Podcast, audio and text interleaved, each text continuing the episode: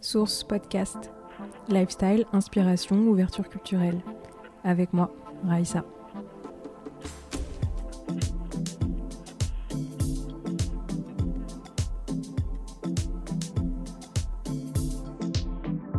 Bah écoutez, bienvenue Sophie, je suis ravie de vous avoir au micro du podcast Source, ça me fait très plaisir, très très Merci plaisir. Euh, je vais commencer par vous demander de vous présenter. Alors, euh, donc, euh, comme si. Donc, euh, bon, bah, je m'appelle Sophie Carbonari. Euh, je m'appelle Sophie Carbonari, je suis facialiste. Hmm. Je suis française. Ouais. Euh, J'ai vécu pendant quelques années. En fait, je suis partie de la France en 2013. J'étais ex- euh, expatriée, enfin, je suis partie. J'ai vécu à Londres et à New York. Et je suis arrivée en France en 2020 Mhm. revenu en France en 2020. Mm. Voilà. Ok. Comment on devient facialiste du coup? Euh, on devient facialiste parce qu'on est esthéticienne à la base. Ok. Euh, moi, je suis esthéticienne depuis toujours. Enfin, depuis toujours, c'est mon seul et unique métier. J'ai euh, appris, enfin, j'ai passé mon CAP quand j'avais 18 ans. Donc, euh, j'ai commencé quand j'avais 16 ans à, étudier. Après, j'ai passé mon brevet professionnel. Euh, après, j'ai eu ma première boîte directement. Je me suis mis en auto. J'étais une des premières auto-entrepreneurs, je pense. Et, euh, et j'ai fermé euh, en 2012. Oui, c'est ça. J'ai fermé en 2012 et, euh, et c'est pour ça que je suis partie à Londres. D'accord. Voilà. Et euh, Et après, euh, après voilà, je, me suis, je me suis formée en travaillant dans d'autres, dans des spas, etc. Et c'est là-bas que j'ai été euh, familiarisée avec le concept de facialiste, en fait. ouais, parce qu'en fait, ça n'existe pas trop en France, non? Non, non, en fait, en France, c'est nouveau, mais en, en Angleterre et aux États-Unis, il y a toujours eu cette. euh, Dans, dans- quand on devient. euh, Il y, a, bon, le, il y a le métier d'esthétician, mais euh, après, esthétician, ça englobe tellement de trucs qu'après, ils ont fait créer des spécialisés. Donc, euh, body therapist, euh, massage therapist, facial therapist. Et euh, donc, voilà, ils- ils dissocient tout. euh, Mhm. par, euh, par spécialité. Et voilà, et donc du coup, c'est comme ça, c'est comme ça que j'ai appris, j'ai, enfin, j'ai voulu déjà devenir facialiste et que j'ai appris à le devenir. Comment vous définiriez du coup vraiment ce métier ou la méthode, ce que vous en avez fait? Alors, alors, alors moi, je pense que déjà le métier, c'est euh, beaucoup d'ouverture, beaucoup de, enfin, c'est apprendre sans cesse. Hmm. L'idée, en fait, en France, c'est ça que j'adore avec les Français, c'est qu'on a le- la capacité de tout, de s'approprier tout et d'en faire rien de ce qui a à voir avec la base. Parce qu'en fait, à la base, une facialiste, c'est vraiment quelqu'un qui est l'intermède entre le dermatologue et l'esthéticienne. Hmm. Euh, en France, euh, c'est des filles, c'est des femmes ou des hommes, parce qu'on peut être facialiste homme, qui font, font des soins du, qui font des massages du visage plus. D'accord. Euh, alors, ce qui est mon cas, moi je masse, mais en plus de masser, en fait, l'idée c'est d'avoir, d'apporter une expertise euh, en termes de conseils produits, en termes de, de technicité avec les appa- l'appareillage et en termes de, euh, ben voilà, de- il faut tout le temps être au fait de, de ce qui est nouveau en termes de, chirurgie esthétique, etc. Ouais. Et de, de pouvoir en fait expliquer aux personnes qu'est-ce- quelles sont les techniques. En fait, voilà, c'est qu'est-ce qui est non invasif qu'on Ouais. peut, auquel euh, on, on peut, enfin, la, la, facialiste peut apporter une réponse. C'est ça, le, pour moi, c'est ça la définition d'une facialiste. D'accord. Euh, vous avez plutôt. euh, moi, je vous ai connu parce que je sais que vous travaillez avec. Vous avez un public plutôt et une clientèle plutôt exposée. Ouais. Euh, comment c'est venu ça? C'est quelque chose euh, qui s'est venu de manière euh, organique ou Alors euh, non. c'est un choix c'est un choix en fait, oui. stratégique? Maintenant, ça l'est organique, mais au début, en fait, au début, c'est Caroline de Maigret qui est venue faire un soin quand j'ai, je, quand j'ai, je me suis lancée à Londres en 2018. Euh, je lui ai envoyé un DM. Et D'accord. elle est, revenue, elle, elle est revenue vers moi. Chose, alors, n'envoyez pas de DM à Caroline de Maigret. parce que elle Ce n'est pas ça le, le- Non. l'appel à. non, mais c'est pas ça, c'est parce qu'elle m'a exprimé- expressément dit qu'elle ne le faisait jamais et que c'était un hasard le plus complet Ah, c'est fou. qu'elle l'ait ouvert et qu'elle soit venue. Et, euh, et j'ai eu de la chance parce que du coup, euh, elle m'a fait deux postes euh, dans la filée de ce soin. Et c'est ça qui m'a exposé euh, d'abord en UK. Mhm. Et ensuite, euh, et ce qui est très drôle, c'est que la- les jours qui ont suivi, j'ai eu plein de personnes qui sont venues suite au poste en disant Oh, Mais donc, elle était là Waouh. Ouais, non, mais vraiment, c'était assez. drôle. Ouais. Et, et ensuite, je suis venue pour la première Fashion Week euh, de ma vie. Euh, Enfin, en fait, je travaillais pour des Fashion Week, mais à Londres, mais je suis venue pour celle de Paris euh, en janvier 2019. D'accord. Et euh, moi qui pensais avoir que mes deux clientes, parce que j'avais Maria Borges et euh, Caroline de Maigret qui étaient là, Mm. et je leur avais dit bon, si je suis là, euh, vous voulez faire un soin du coup? Et elles m'avaient dit mais bien sûr. Et en fait, je pensais avoir deux rendez-vous et le reste de mon de mon calendrier vide. Et en fait, elles sont venues toutes les deux, et après, j'ai pas pu dormir. J'ai pas dormi pendant cinq jours. D'accord. Voilà. Ça y est, ça a explosé. voilà, exactement. Voilà, et c'est comme ça après que la presse a suivi et que voilà. Mais c'est il y a la- le, le premier le premier truc c'était Caroline et puis après ça s'est fait organiquement Mm. parlant parce que le bouche et c'est le bouche à oreille quand même qui fait que D'accord. et, euh, et même là je trouve que c'est beaucoup même si j'ai une clientèle et tout y a qui vient par parce que les, les- la presse mais il y a beaucoup je compte beaucoup sur le, le bouche à oreille Ouais. ouais Et euh, comment vous définiriez votre méthode à vous? Parce que c'est vrai que vous avez. euh, alors très intéressant comme Je, question. je sais pas. non mais Est-ce qu'il y a vrai. quelque chose qui la caractérise Oui. ou, euh, ouais. Complètement. Et ben moi, en fait, déjà, il y a une chose, c'est que ben, tout est. Moi, ma méthode, c'est mon approche, elle est complètement personnalisée de A à Z. C'est-à-dire que que vous veniez pour une demi-heure ou que vous veniez pour une heure et demie, je fais le soin, je customise le soin en fonction de vos besoins, de votre, les besoins de votre peau au moment où vous venez. Mm. Ensuite, je fais mes propres produits, donc ça, c'est ce qui crée aussi, qui fait aussi la différence. Et euh, l'idée dans tout ça, c'est d'avoir une. euh, en fait, je- moi, je suis partie quand je, quand je quand j'ai euh, quand je suis partie à Londres.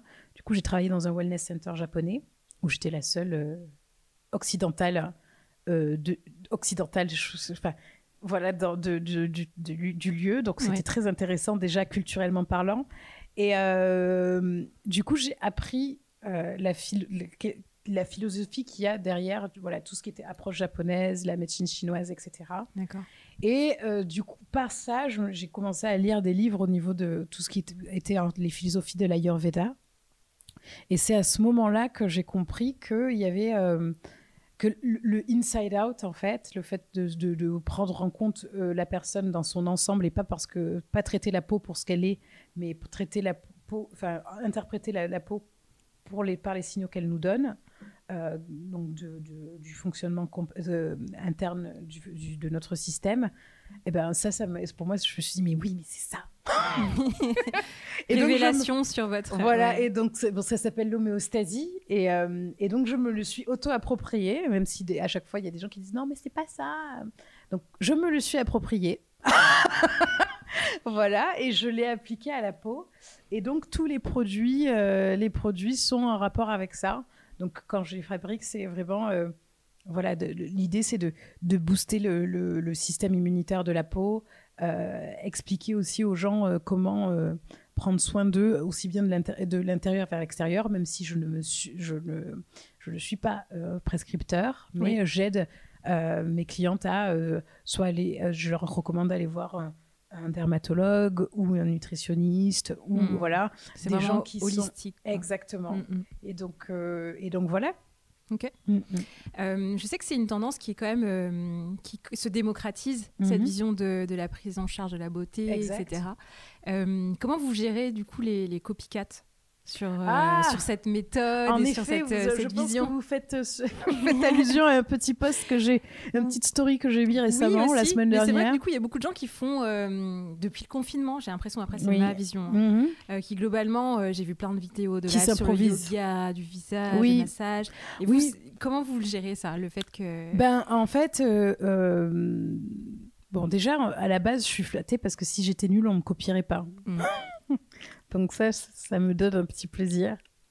Euh, moi, ce que j'ai fait, c'est que j'ai mis des vidéos, j'ai mis des tutoriels vidéo sur mon Instagram dans l'esprit de euh, surtout le communiquer à, à, à tout un chacun. Oui. Bon, mes clientes en premier, en premier, mais aussi les gens qui n'ont pas accès à, qui n'ont pas les moyens de venir me voir, et de, de- de donner ce petit truc qui fait qu'on pourrait euh, faire des soins, on peut se faire des soins aussi à la maison de, avec une technicité, voilà. Euh, maintenant, après, il y a des gens qui me, qui me copient. Quand on me copie pour euh, juste parce qu'on veut faire une vidéo sympa pour sur son, sur son Instagram, ça me dérange pas. Ce qui me dérange, c'est le but commercial. En fait. Quand quelqu'un vient me voler mes idées mm. pour les revendre à une, une entreprise mm. en se disant c'est moi qui l'ai créé, ça, ça a le don de me mettre en feu. et, et, encore, et encore que je, je, j'essaie de, voilà, je, je, on est, enfin, je, voilà, je, je tourne la, langue dans ma bouche. J'essaye de pas, euh, de pas. Euh, je comprends en fait que ça, que ce que je fais, en fait, ça soit source d'inspiration pour les personnes qui pratiquent, euh, qui pratiquent, parce que je pense que si j'étais une jeune fille, en fait, je suis, moi, j'ai je travaille, je suis devenue la, femme que je voulais être quand j'étais ado, mmh. en fait. C'est-à-dire que je pense que si j'étais moi euh, à 16 ans, euh, là, ben, j'aurais adoré, euh, je, serais fan de moi-même. c'est complètement égocentrique. C'est génial, j'adore. Voilà, tout va bien, tout dans la simplicité. C'est le claim du podcast. Voilà, c'est ça. non, mais, non, mais c'est vrai, en fait. C'est-à-dire que moi, j'ai des rôles modèles comme tout le monde. Mais, mais, mais en fait, je ce, qui fait que je suis la personne que je suis, c'est parce que je suis restée éthique à ce que je voulais être quand, quand j'étais quand j'ai passé j'ai fait j'étais en école d'esthétique, c'est-à-dire que je c'est pas sorcier. Donc, je peux comprendre que ça attire et que les gens se disent ah oui, donc du coup, mais le seul truc, c'est que euh, bon, l'originalité, c'est ce qui crée la différence. Bien sûr. C'est ce qui crée la rareté. Et, euh, et en fait, de copier euh, bêtement sans savoir quel est le, le, le sens derrière euh, du mouvement. Et des fois, c'est. Et entre autres, là, je repense à la vidéo de la semaine dernière, c'est copié, mais même pas bien. Ouais, ouais, ouais. C'est moche. ça dégrade un peu. C'est mal fait. Et, et c'est mal fait. Et, euh, et ça, se ça se prétend. Euh, Expert. oui, voilà. Mm. Donc, du coup, si vous voulez, c'est vrai que pour moi, ça, ça me. Ça, ça, me, ça me dérange un peu parce qu'en en réalité, bon, ben voilà, c'est encore un métier où, enfin, c'est même pas un métier, c'est que le métier c'est esthéticienne. Et c'est une, fonction d'être facialiste, donc euh, une fonctionnalité de l'esthétique, mais euh, il y a tellement un flou euh, et il y a tellement pas de formation que les gens se disent ah ben c'est pas grave, je vais regarder Sophie et du coup je peux prétendre que je suis experte en, mais c'est les gens ne voient pas derrière que ça fait 12 ans que je travaille en vrai et que et que en fait ce que je donne, même si c'est 0,5% de ce que je sais faire, ben, il y a le côté précieux et de venir euh, euh, manger comme ça, euh, comme des charognards, piquer les petits trucs et les, les faire mal les, mal les faire, autant venir me demander si je fais des formations chose que je ne fais pas pour l'instant encore. D'accord. voilà, mais mais mais voilà, ne pas me copier si c'est pas bien fait ou si c'est pour le vendre de manière de le faire de manière commerciale parce qu'on vous voit. C'est très clair, c'est très clair. Euh, j'aimerais qu'on parle euh, d'un sujet qui est globalement, c'est pourquoi moi, vous parliez de quand vous, vous étiez petite, mhm. le fait que vous incarnez le rôle modèle que vous auriez aimé voir. Oui. Euh, moi, quand je vous ai découverte, je me suis dit, ah ouais, trop bien. Parce que c'est une femme noire qui a une clientèle qui est diversifiée. Oui, oui, oui. C'est un truc auquel je tiens, je tiens, beaucoup. Mais c'est rare. Ouais, oui, je sais. C'est vraiment, vraiment rare de. Je... Oui, oui. mais En fait, c'est affreux de faire ce constat, mais, mais, c'est un ovni en fait dans, ce paysage-là. Oui, bah, alors ça, ça, je vais dire un truc que j'ai pas encore dit. Enfin, si j'en ai parlé dans l'article dans l'officiel, mais mais euh, mais en fait, en vrai, euh, ça c'est une opportunité qui m'a été donnée parce que je suis partie. Hmm.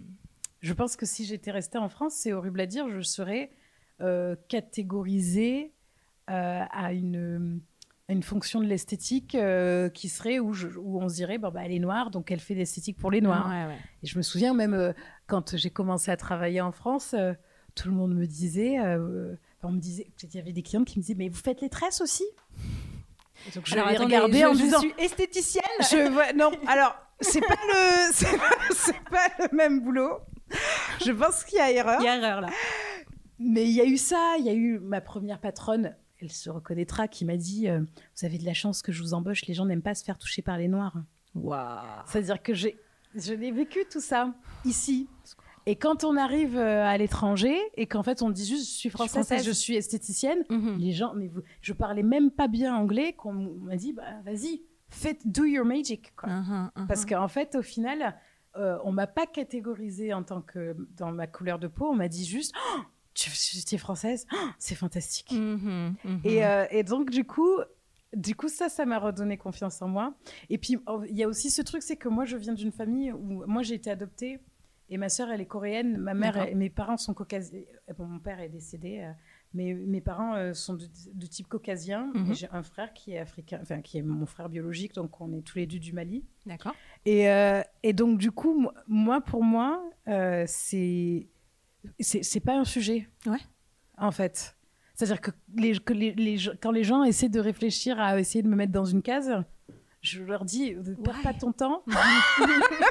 N'essaye pas, s'il te plaît. le mieux, c'est de me voir quand je suis avec, quand on est en famille, en fait, quand on est tous ensemble et hmm. qu'on on, on évolue dans la société et de voir les regards des gens en se disant, mais qui, qui est qui, pourquoi, en fait? Et, ou que je dis maman à maman qui est blanche ou que je dis à ma sœur, oui, quand je, ma sœur, ma sœur le, le, le principe que ma sœur soit asiatique, ça, ça rentre pas encore dans les codes. Les gens sont toujours. Ah, ah, ils sont là. Je ne euh, comprends pas. Non, non, mais euh, c'est votre compagne? Non, c'est ma sœur. C'est-à-dire euh, Non, non. donc du coup, c'est vrai que pour moi, j'ai toujours grandi. C'est une force, même si des fois, en fait, avant, quand j'étais petite, c'était une, une, ça me faisait de la peine de que les gens ne comprennent pas. Oui. Parce que les gens ne sont pas, voilà, malheureusement, ne sont pas tous éveillés. mais en, vrai, en vrai c'est ça me c'est une force et, et, ça c'est le truc dont je suis le plus fier actuellement c'est de c'est que j'ai une clientèle qui est diversifiée dans l'âge dans l'origine ethnique sociologique etc je bon euh, voilà c'est pour moi c'est une victoire que de voilà. Tout à fait. Euh, du coup, ça m'amène à la question du, euh, de la représentation dans, la, dans le milieu du wellness, quoi, globalement. Oui. Qui est pareil. Moi, ce qui m'avait surpris, c'est ah ouais, c'est rare d'avoir euh, ah une figure noire en fait dans le wellness. Ouais, c'est rare malheureusement. il y en a pas. Pour vous, c'est quoi Non, c'est pas vrai. Il y en a, il y, en a, peu, mais il y en, a peu. C'est quoi les challenges euh, selon vous de ben, Les challenges, c'est les boîtes. C'est toujours pareil. C'est ce que j'expliquais dans l'article de l'officiel. En fait, c'est que je disais euh, le problème du wellness, c'est comme pas mal d'industries, c'est que c'est très euh, racialisé. Mhm. C'est-à-dire que pour être masseuse, il faudrait être de type asiatique ou de type scandinave. Euh, il y a, y a des, y a des une, oui, on ne sait pas. Allez savoir qui a fait ces codes? Je sais pas. Il faudra qu'on se rencontre un jour parce que je sais pas qui est-ce qui a créé ces codes-là. Ou en fait, en réalité, il faudrait par euh, voilà, les, les tresses, c'est pour les noirs. Hmm. Euh, les, les, les, les, personnes de type caucasien, mais méditerranéen, des, elles, épilent elles, elles, épilent bien. Hmm. Euh, donc les portugaises, les espagnoles, les françaises, elles, sont, elles sont bonnes en épilation. Mais en fait, il y a des cases comme ça où, où, et, où ce qui est malheureux, c'est que les gens s'y mettent. Hmm.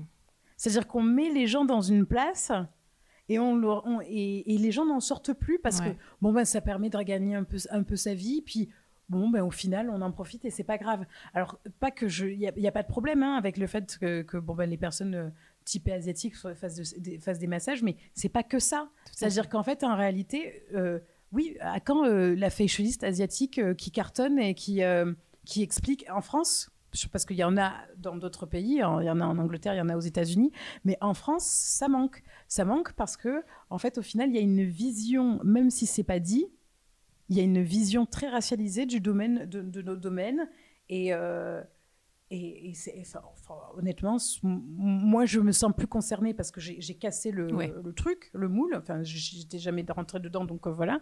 Mais, mais c'est dommage. Et, et, euh, et cette représentation, en fait, moi, c'est ce que je dis aux gens, c'est que est-ce que je, c'est de, de, sortir des schémas, c'est-à-dire que moi je suis allée toquer à la porte d'un wellness center japonais et j'ai demandé à être embauchée. Bien sûr. Je me suis même pas posé la question en disant ah, mais c'est que des japonaises mmh, et euh, mmh. je suis noire et je vais pas être embauchée. Mmh. C'est-à-dire qu'en fait la nana s'est dit ah c'est bizarre euh, qu'elle euh, elle fait, fasse une candidature spontanée, pourquoi pas? Et puis après c'est la technicité qui prime sur le reste. C'est-à-dire pourquoi je devrais me sentir moins bien parce que je suis entourée de japonaises? Non, c'est encore mieux. Moi, j'adore en plus la, richesse. Euh, j'aime bien que ça soit divers. En fait, j'aime comprendre les autres cultures. Donc, euh, donc d'avoir d'être de, voilà de naviguer, entre différentes sphères, c'est une force en fait. Et c'est enfin voilà, ça manque de mixité, ça manque de trucs, mais ça, mais ça va venir et j'espère que je, que je, du coup, je, je, je, dis juste, j'ose, enfin, juste dire euh, ce que, ce que les gens me disent, enfin, ont peur de nommer, mais, mais en disant ça, j'espère que ça va décomplexer euh, les gens et juste leur dire, ben oui, euh, on se lâche, quoi. Bien sûr. voilà. Super. J'ai des questions évidemment sur, sur vos recommandations beauté. donc, est-ce qu'il y, a des, est-ce qu'il y a des tendances que vous êtes fatigué de voir Alors, quelle tendance je suis fatiguée de voir Il y en a plein. non, il y a, alors, le truc que je n'aime pas, par exemple en ce moment, et qui commence un peu à se fatiguer, je trouve, c'est le micro-needling à la mmh. maison que, que beaucoup de stars ont, mis en avant, qui en fait est une, un procédé qui est plutôt dangereux. Euh, qui, enfin, qui peut, qui, enfin, voilà, qui peut faire créer des maladies au niveau de la. Oui, voilà, c'est des petites aiguilles qu'on se, qu'on se plante dans la peau et qu'en plus les stars recommandent de le faire euh, tous les jours, etc. Donc non. Donc ça, c'est des trucs qui, qui ont le don de m'énerver. Vous avez déjà récupéré des clientes euh, Oh, moi j'ai tout vu. Hein. Moi, j'ai tout vu. Moi, j'ai vu des personnes avec la, peau brûlée euh, parce que trop de parce que trop de peeling. J'ai vu des personnes euh, euh, avec la peau desséchée, déshydratée parce qu'on leur avait dit de, faire des gommages tous les jours. non, non. en fait, le truc, c'est qu'il y a ce qu'il y a de génial avec Instagram, c'est que ça permet d'avoir plein de conseils. Mais c'est aussi, il y a aussi des gens qui s'improvisent influenceurs beauté parce que ça, c'est rentable, et euh, qui donnent des conseils qu'elles ne suivent même pas. Parce mhm. Euh, en termes d'utilisation de, de, produits, etc., il y a des personnes qui mettent en avant des produits qu'elles n'utilisent pas. Ça se voit. Quand on, on, connaît les produits et, la et qu'on qu'on est dans le métier, la façon dont elles en parlent, on sait très bien que la personne n'utilise pas le produit. Mhm. Voilà. Mais donc euh, après, toujours être vigilant. Le micro-needling, je, je, je, suis un peu fatiguée que tout le monde le survende. En ce moment, il y a le. Ah, c'est compliqué. il y a des trucs dont je ne peux pas parler parce que du coup, il y a je connais des gens qui le font qui vont être vexés si j'en parle. mais, euh, mais euh, ouais, non, micro-needling, ça, ça me. Voilà. Et puis aussi cette espèce de de course à euh, la perfection de la peau. Alors là, en plus, moi, moi, j'ai, moi, j'ai une, c'est-à-dire que en fait, moi, j'explique aux gens, à mes clientes que c'est normal, c'est cyclique. La peau, elle est pas nickel tout le temps. Et en fait, ce truc de dire oui, non, mais il faut tout le temps avoir la peau nickel, tout le temps truc de de de, de...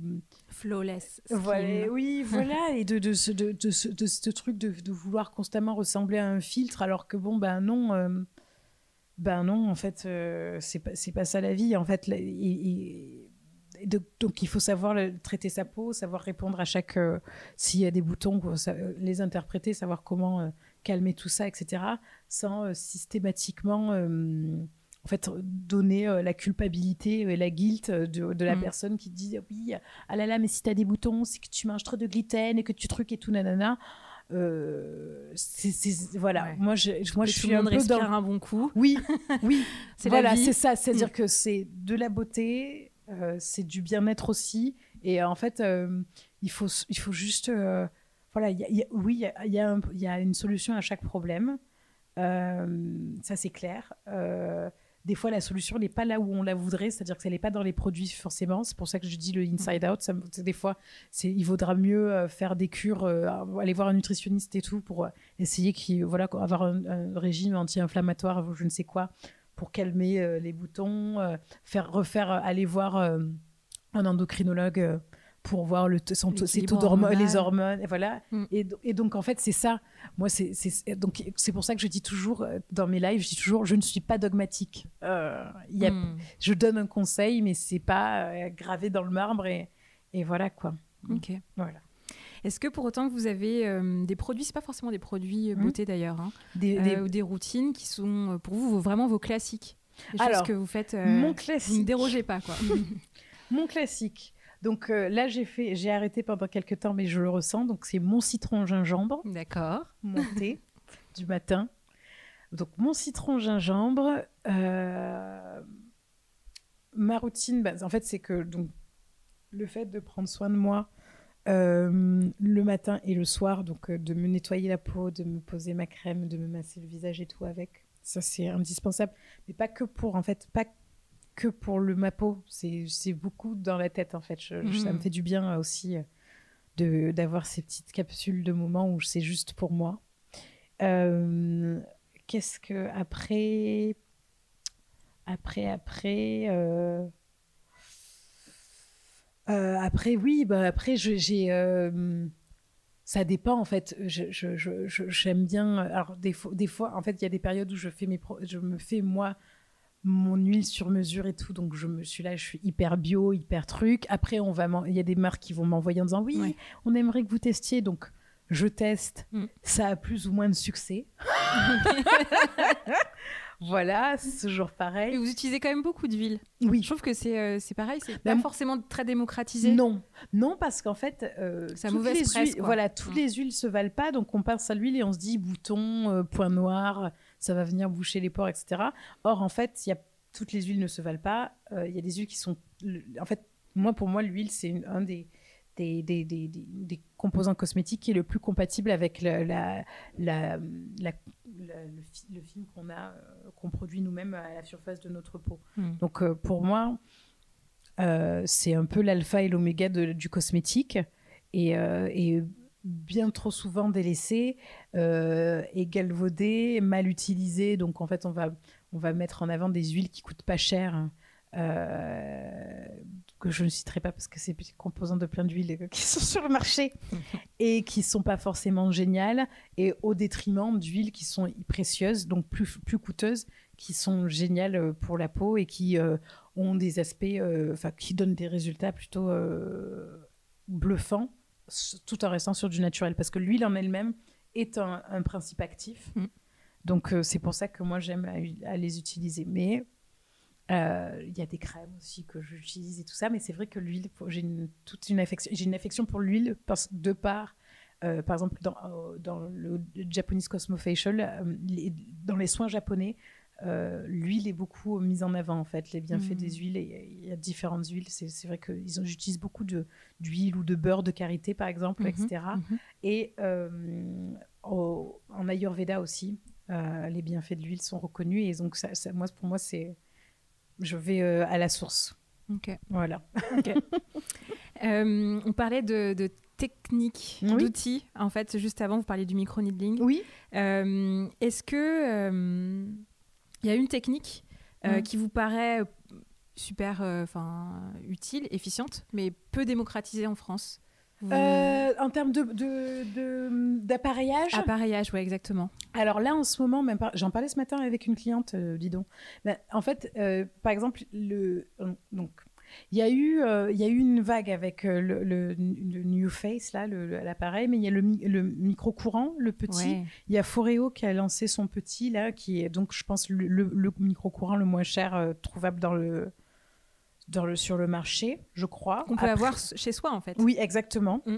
Donc moi, pour moi, moi, quitte à investir dans un, en fait, voilà, c'est quitte ce que j'expliquais à ma cliente de ce matin, c'était quitte à investir dans un appareil, je pense que ça serait lui, parce que déjà, euh, il fait le boulot, euh, ça travaille au niveau de la circulation sanguine, etc. Donc ça a un effet défatigant. Mm, euh, ça, ça, va, en fait, ça va, du coup, ça va être tenseur, pas parce que euh, opération du Saint-Esprit, mais juste parce que ça va drainer en fait. Mm. Et là où euh, des personnes ne vont pas forcément savoir comment faire pour faire un drainage à la maison, etc. Mm. Moi, je dis le, petit micro, euh, micro-courant de Foreo, c'est très bien. et c'est un, entrée de gamme, un entrée de gamme à 300 euros quand même, mais un entrée de gamme. Après, vous avez des, vous en avez des plus chers. Vous avez Johanna Vargas aussi, qui, qui est une facialiste new-yorkaise que j'adore, euh, et qui a sorti le sien avec la LED, mais qui donc je crois est à 400 et quelques. Bon, voilà, quelque chose comme ça qui est en vente sur net-à-porter. Euh, pour moi, ça, ça serait l'appareil que je, je, recommanderais à la maison. Hmm. Voilà. Ok. Ma dernière question, c'est sur votre euh, relation et votre, votre entretien des cheveux. Ah oui. Est-ce que, est-ce que vous avez Grande histoire. Est-ce que vous avez des choses à nous partager Vous avez trois heures. Alors oui, mon relationnel aux cheveux, donc my journey, mon, mon, Journey. mon- avec mes cheveux. From A to Z. Voilà, c'est ça. Alors, Chapter 1. donc déjà, donc comme vous l'avez compris, ma maman est ma maman est blanche et Ouais. mon papa était blanc. Donc en fait, moi, il a pas, j'ai pas eu de culture, j'ai pas été entourée par une culture afro. Donc Ouais. je vous laisse imaginer l'état de mes cheveux Mm, mm, mm, à l'enfance. C'était très drôle. Euh, C'était très drôle. Je... Mais bon, elle essayait, hein, tant bien que mal. Mais du coup, j'avais deux pom- le fam- les fameux deux pompons Ah oui. sur la tête. Oui. Et ensuite, euh, et ensuite quand, euh, quand j'ai pu, dès que, dès que ma mère a, a trouvé une coiffeuse afro, pendant très longtemps, j'ai porté des tresses. Mais Ouais. tellement que je, je me suis, je me suis abîmé le cuir chevelu, Ouais, comme, euh, comme plein de, de filles afro. Donc, je me suis abîmé le cuir chevelu. Après, je me suis dit, ah, je vais arrêter. Je me suis, suis défrisée. Et en fait, pareil, je les ai brûlés. Ouais. Parce que en plus, en me disant, je vais le faire moi-même, hein, Bah je vois oui. pas pourquoi je. Voilà. Alors que c'est mon métier de comprendre qu'il faut faire confiance à l'autre pour pouvoir. Mais là, je. Voilà, l'époque, voilà, Mm. faisait que. Oui. Et donc, euh, euh, est arrivé un jour où euh, j'avais j'avais fait des rajouts afro. Et en fait, je les ai enlevés. Et je me suis, je me suis regardée dans le miroir et je me suis dit, en fait, c'est bien là. On est quand là? On Voilà, sait quelle année à peu près? C'était avant que je parte à, Londres, c'était un an que je par- avant que je parte, c'était en 2012. Ok. Et donc je me dis, je me regarde dans la glace, je fais mais en fait je vois pas, c'est très bien là. Et donc ils étaient beaucoup plus courts. Ma sœur s'est improvisée, enfin a improvisé euh, euh, coiffeuse et me s'est dit non mais c'est très bien, mais moi je vais te les couper plus courts. D'accord. Elle est dentiste. Euh, C'était pas forcément une réussite, mais selon elle, oui, je l'ai laissé faire. Euh, et puis après, je les ai laissés comme ça. J'ai euh, eu beaucoup de mal en fait à savoir comment les entretenir. J'ai fait, après j'ai fait des tresses. Et, euh, et puis en fait un jour je me suis dit mais bon, tu fais des trucs pour le visage, tu, tu dois savoir fa- faire des trucs pour le- les cheveux. Donc j'ai arrêté de, de, de- j'ai enlevé mes tresses et j'ai pris le temps de apprendre à prendre soin de mes cheveux. C'est-à-dire je les ai, euh, je, je j'ai mis euh, entre autres euh, de l'huile de ricin. Je mets de l'huile, des fins- je fais des bains de l'huile de- d'huile de ricin. Mhm. Je mets des baumes dessus, je les lave, je fais des masques, euh, je, les, fais- je fais couper les pointes aussi, parce que, bon, bah, en fait, du coup, j'ai enfin compris le secret de l'afro, c'est de faire couper les pointes pour qu'ils puissent pousser correctement. Tout, le, tout le mystère était là, des années de. Ce qui est marrant, c'est que ça arrive, ça arrive Récemment. Ouais, c'est Ah oui. récent, ouais. Ah non, mais moi, le- je me souviens d'une fois, alors, le- la pro- quand je me suis arrêtée, arrêtée de- quand j'ai arrêté de les lisser et tout, je me suis juste dit, pff, je suis, en fait, je suis pas lazy du visage, mais euh, pour les cheveux, c'est, euh, c'était trop un, un trop grand, euh, trop grand combat. Mm, mm. Et puis là, maintenant, je dois avouer que c'est un plaisir en fait. Et là. euh, voilà, des fois je change, je mets des tresses, j'adore mettre des tresses aussi, Ouais. j'adore, j'adore les laisser libres et j'adore, enfin, je sais pas, je, je, je, je suis euh, en complète osmose avec mes cheveux enfin. C'est beau, j'adore. Ça a pris, ça a pris des années, mais parce que c'est dur et parce qu'en fait on nous a, il y a pas moyen, enfin là maintenant, Dieu merci, ben voilà, Instagram et Oui, tout ça, on, on- sociaux, plus. on euh, peut, on peut avoir accès à ouais. des coiffeuses et des gens. euh, mais en fait, avant, c'était, il n'y avait pas de solution, quoi. Ouais. Il n'y avait pas vraiment de solution. C'était, ah ben, en fait, c'est tresse, défrisage. euh, voilà. Alors que maintenant, y a tellement, le panel est tellement grand. mm. Et puis, euh, et puis, ouais, non, je suis contente. Je suis contente. Mm. Je suis contente du résultat. Là, je les ai fait pousser. Dans quelques temps, je, je vais peut-être refaire des tresses. Mais euh, voilà, l'idée, en fait, moi, je voudrais avoir un énorme afro chose peut-être inatteignable certainement parce que toutes les femmes que je connais à qui je demande me disent mais c'est une perruque donc euh, du coup du coup je, je cherche la femme qui a un afro comme ça et qui va me dire euh, Bien Non, sûr, c'est ce moi. mon entretien. Mm. ah voilà J'adore. voilà Ok, bah écoutez, euh, le podcast s'appelle Source, comme vous le savez. Est-ce que vous avez une, euh, une source d'inspiration à partager? Oh ah j'en ai plein Euh, ben oh là là si oui j'en ai plein mais j'ai Mhm. j'ai en fait moi ma, ma phrase c'est la phrase de Jean Cocteau qui à chaque fois que je quand je fais quelque chose c'est après on- c'est euh, qu'emporteriez-vous si la maison brûlait j'emporterai le feu Mmh. Voilà, ça c'est une, phrase qui, dès que je suis dans une situation, je me mets cette phrase, je me redis cette phrase. C'est beau. Voilà. Merci Sophie. De rien. je vous remercie d'avoir passé du temps avec moi, avec nous. N'hésitez pas à laisser une review ou à partager l'épisode si vous avez aimé. Euh, tout partage de feedback aussi est le bienvenu. Merci beaucoup. Namasté.